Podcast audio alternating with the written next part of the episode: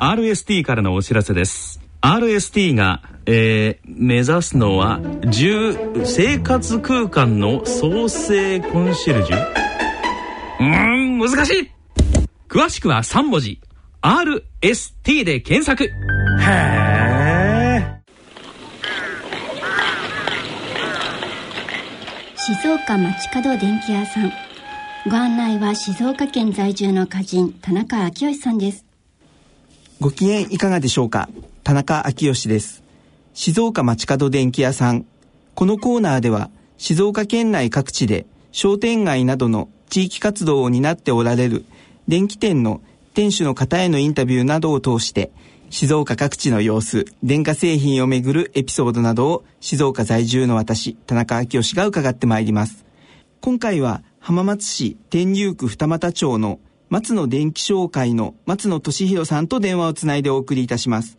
松野さんよろしくお願いします。こんにちは。よろしくお願いします。はい。では、えー、松野さんよろしくお願いいたします。お願いします。はい。えー、創業65年ということで、えー、電化製品に関する、えー、思い出というのもいろいろおありかなと思うんですけれども、松野さんご自身がこの電化製品はすごいなと思った商品というのは何かございましたか？うん、すごいというかあの、うん、手間がかかったっていうかお客様に買っていただくまでにすごく手間がかかったっていうのはありますね確かにね。はい、あのまあ冷蔵庫とか洗濯機とかとかっていうのはもう今までテレビとかっていうのはずっとあの従来の形で来てたわけですけども、えー、あのビデオレコーダーっていう機械ね、はい。あの市場に初めて出て、えー、あの出た時にあのどうやって売ったらいいかっていうのが難しかったですね。なるほどあ、はい、もうビデオ自体が全くそれまでの日本人の生活にあまりなかったので。そうですね全然ない時代からなもんでどういう使い方をしていただくのがいいかっていうことがまず一番でしたね。なるほどなるほど。についてはね。はい。その辺ははいどんなふうに販売されていかれたんですか？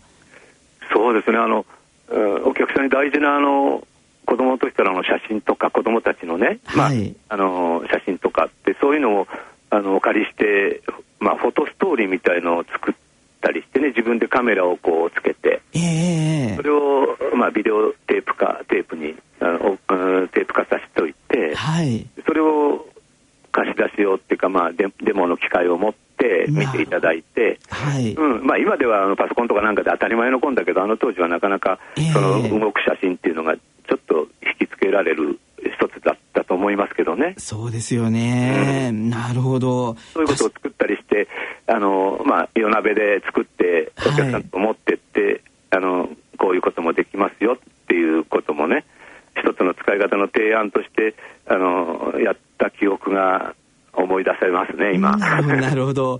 この続きは次回の放送でお送りいたします、はい、あすいません。ありがとうございました、はい、静岡町角電気屋さんのコーナー。